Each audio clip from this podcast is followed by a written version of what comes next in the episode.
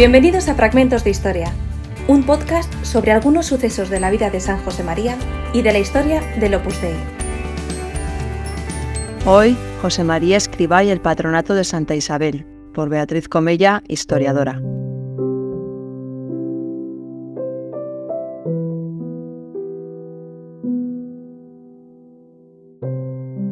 Me he animado a grabar un podcast para fragmentos de la historia por mi colaboración con el Instituto Histórico San José María Escriba desde su inicio. Defendí mi tesis doctoral en la Universidad de Alcalá de Henares en 2003 sobre este patronato real. Y en 2011 publiqué un estudio monográfico sobre este mismo argumento.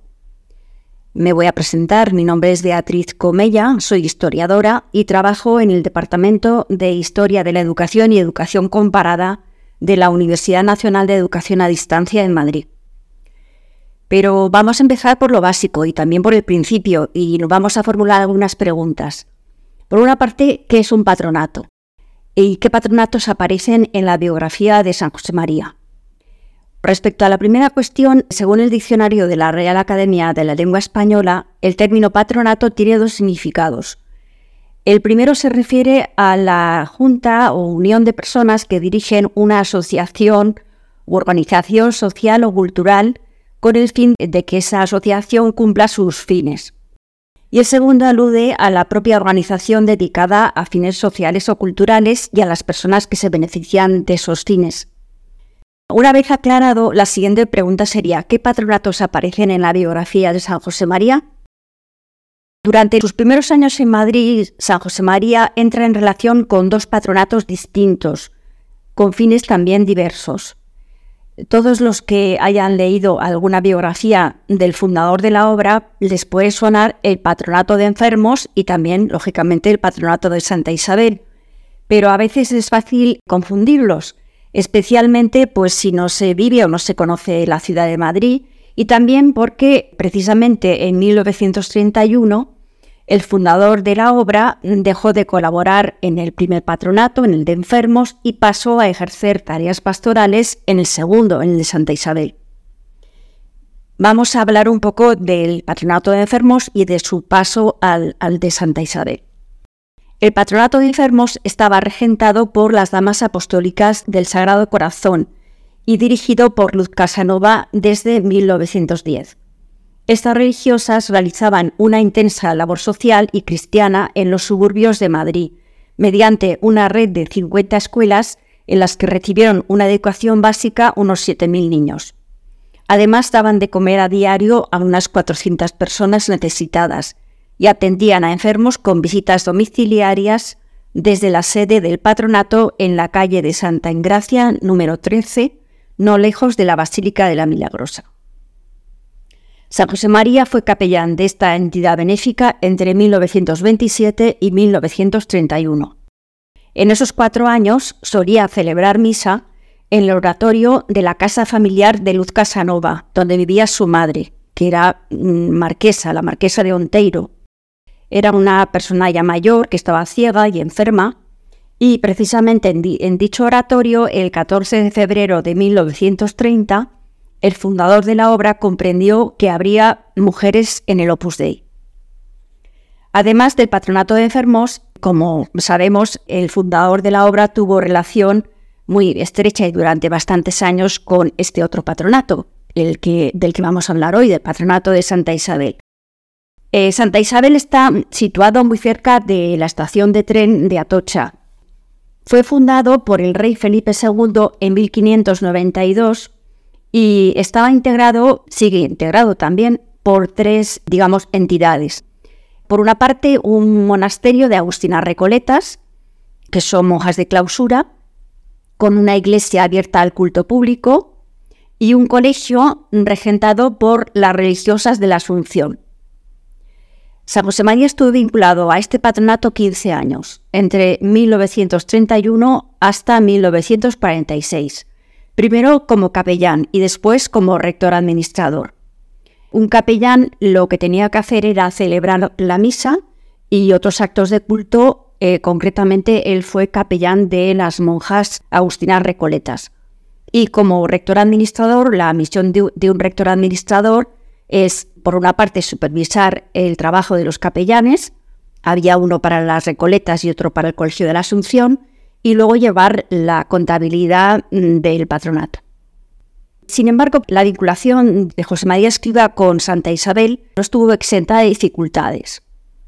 Para empezar, el 14 de abril de 1931 fue proclamada la Segunda República en España tras la salida del rey Alfonso XIII. Los patronatos reales, por ser reales, habían estado fundados por la corona española, pasaron legalmente a ser patrimonio de la República y fueron vinculados al Ministerio de Gobernación. Por tanto, al incorporarse José María Escribá como capellán interino en otoño de 1931, había un poco de vacío legal y no obtuvo un nombramiento oficial ni sueldo. Efectivamente, José María Escribá no fue oficialmente designado como tal hasta su nombramiento como rector administrador del patronato en diciembre de 1934. Este nombramiento fue otorgado por eh, Niceto Alcalá Zamora, presidente de la República, y también solicitó unos meses antes la cesión de la vivienda que normalmente ocupaban los administradores, los rectores administradores del patronato, justo al lado del monasterio de clausura, y esta cesión fue conferida por Clara de Campo Amor, una conocida activista que era miembro del Parlamento, eh, que en ese momento ocupaba el cargo de directora general de beneficencia. El nuevo rector no consiguió el permiso escrito, pero sí el oral de palabra, de la autoridad eclesiástica competente, que era el obispo de Madrid, Monseñor Ejo Garay. El asunto es que Monseñor Eijo Garay no quería alinearse en nada relacionado con el gobierno republicano por su tinte anticlerical. Y además, este nombramiento como rector administrador de José María Escriba, pues tampoco fue bien visto por algunos parientes suyos de Zaragoza y clérigos de la diócesis de Zaragoza, porque juzgaron que era poco acertado aceptar un cargo vinculado al gobierno republicano. Una vez aclarado lo que hemos dicho hasta ahora, que es un patronato y cuáles son los patronatos en los que trabajó pastoralmente San José María durante los años que vivió en Madrid y las dificultades que tuvo para su nombramiento, voy a tratar de explicar la importancia que tiene este patronato en su biografía y en la historia del Opus Dei. Me voy a referir a los siguientes aspectos. En primer lugar, hablaré sobre las primeras mujeres que se vincularon a la institución a través de la dirección espiritual con José María Escribá en la iglesia de Santa Isabel. En segundo lugar, hablaré también sobre algunas manifestaciones de crecimiento espiritual del fundador vinculadas al monasterio de las Agustinas Recoletas en aquellos años difíciles de la Segunda República. Y después, en último lugar, eh, de su relación con el Colegio de Santa Isabel, dirigido por las religiosas de la Asunción, que es un tema menos conocido incluso por quienes están familiarizados con la vida de San José María Escriba. Y para terminar, daré una breve explicación sobre el estatuto jurídico civil y eclesiástico de este Real Patronato, al pasar de pertenecer a la corona española a su paso al gobierno de la República. Sobre las, primeras mujeres del Opus Dei, que como sabemos eh, empezó su, camino en el 14 de febrero de 1930, bueno, puedo afirmar que mm, las primeras mujeres mm, llegaron a través del trabajo de dirección espiritual, de acompañamiento espiritual, desde el confesionario de la iglesia de Santa Isabel, que está abierta al culto público, donde el capellán escriba inició una labor apostólica con mujeres jóvenes que pudieran formar parte de la institución y también le ayudaron en esta tarea algunos sacerdotes amigos suyos. A través de la dirección espiritual, de algunas clases y de la catequesis en barrios obreros, como La Ventilla, Los Pinos, Tetuán, que estaban situados en el noroeste de la ciudad, y también visitas a enfermos, pues consiguió desde 1932 formar un grupo heterogéneo de chicas al que se añadieron algunas mujeres ingresadas en hospitales, como María Ignacia García Escobar y Antonia Sierra. En este grupo inicial se encontraban Carmen Cuervo, que era maestra y licenciada en Filosofía y Letras, profesora del Colegio de Santa Isabel la Asunción, Hermógenes García, que era maestra y mecanógrafa, trabajaba en una empresa comercial alemana situada en la Gran Vía, otra chica que se llamaba Modesta Cabeza, que había terminado la carrera de piano, Natividad González Fortún, que había hecho cursos de corte y confección, y Ramona Sánchez Elvira, que estudió enfermería. Las demás eh, chicas que conoció se dedicaban a las labores domésticas o bien a ayudar a algún pequeño negocio familiar. Casi todas vivían o trabajaban cerca del patronato de Santa Isabel y por ese motivo solían ir a misa allí y a confesarse con, el fundador. Con este primer grupo, eh, José María Escriba inició unas clases periódicas de formación a partir del 28 de abril de 1934. Una de ellas, supongo que sería Hermógenes García, que era mecanógrafa, se encargaba de tomar notas y pasarlas a máquina para distribuirlas entre las ausentes. A veces se reunían en la Academia Hogar del Estudiante, que era un local que llevaban las teresianas, que les prestaba el amigo el padre Poveda, en la cercana calle de la Alameda, y otras veces se reunían en el propio patronato de Santa Isabel, en algún local. Lo cierto es que casi todas estas mm, chicas perdieron el contacto con el fundador de la obra durante la guerra civil o incluso antes, porque varias de ellas no llegaron a comprender el espíritu laical de la llamada a la obra. Ahora paso a hablar brevemente sobre mm, esta primera etapa del capellán escriba en Santa Isabel, que realmente coincidió con una especial eclosión espiritual de un gran enriquecimiento interior. Siempre he pensado que es una etapa de contrastes, porque las circunstancias exteriores eran claramente adversas. Finalizaba el año 1931 y en el Parlamento, en las Cortes Españolas, se discutían los artículos 3 y sobre todo el artículo 26 de la Constitución republicana de un marcado carácter anticlerical. Esta Constitución fue aprobada el 9 de diciembre de ese mismo año. Además, eh, en lo personal, la familia del joven capellán escriba atravesaba una etapa de penuria económica importante. Sin embargo, durante estos años, José María Escriba vivió una etapa de un intenso crecimiento interior, manifestado en una honda percepción de la filiación divina, como le evidencia su oración de Abba Pater en un tranvía, en la devoción a la Eucaristía, al amor misericordioso, a la humanidad de Cristo como niño, a la Virgen María y a los ángeles custodios.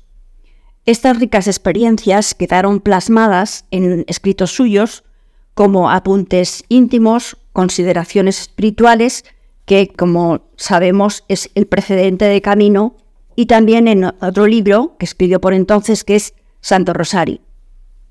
Según el estudio crítico de, Camino, hecho por el profesor Rodríguez, Pedro Rodríguez, hay algunos puntos de, Camino, concretamente el 98, el 425, el 892 y el 933, que fueron escritos o se refieren a vivencias del fundador en el patronato de Santa Isabel. Voy a referirme a algunos ejemplos de estos años. Por ejemplo, su devoción al Niño Jesús. Esta devoción se materializó concretamente en una figura venerada en el monasterio de Agustinas Recoletas de Santa Isabel. Según el catálogo artístico del patronato, se describe como una talla de madera policromada en bulto redondo de un niño Jesús yacente, es pequeño, tiene solamente 27 centímetros de largo, eh, de autor anónimo español del último tercio del siglo XVII. Se conservan varios testimonios aportados por las agustinas recoletas sobre el origen de esta particular devoción del fundador de la obra a este niño Jesús. Sor Eulalia de la Visitación, novicia de Santa Isabel, en 1935, afirma: Teníamos en el convento una imagen del niño Jesús a quien Monseñor Escribá tenía mucha devoción y recuerdo que en distintas ocasiones nos lo pedía cuando iba a hacer su oración. Era de todos conocido que Monseñor Escribá había recibido del Señor por medio de ese niño Jesús gracias especiales. Su devoción perduró en el tiempo y en 1959 encargó hacer una copia de este niño Jesús que se conserva en Cababianca, sede del Colegio Romano de la Santa Cruz en Roma. También en la iglesia de Santa Isabel perdura el recuerdo de su devoción a través de un cuadro colocado en el año 2014 que representa a José María Escriba como sacerdote joven con la figura del niño Jesús en sus brazos. Todos los años, durante la octava de Navidad, al final de la misa de 8 de la mañana, los fieles presentes pueden venerar la imagen auténtica, la original, del Niño Jesús de San José María. También hay fotos que se han reproducido este Niño Jesús en, estampas que se han distribuido por muchos lugares. La iglesia de Santa Isabel también está vinculada a otra concreción del, del amor filial del fundador, en este caso a la Virgen María.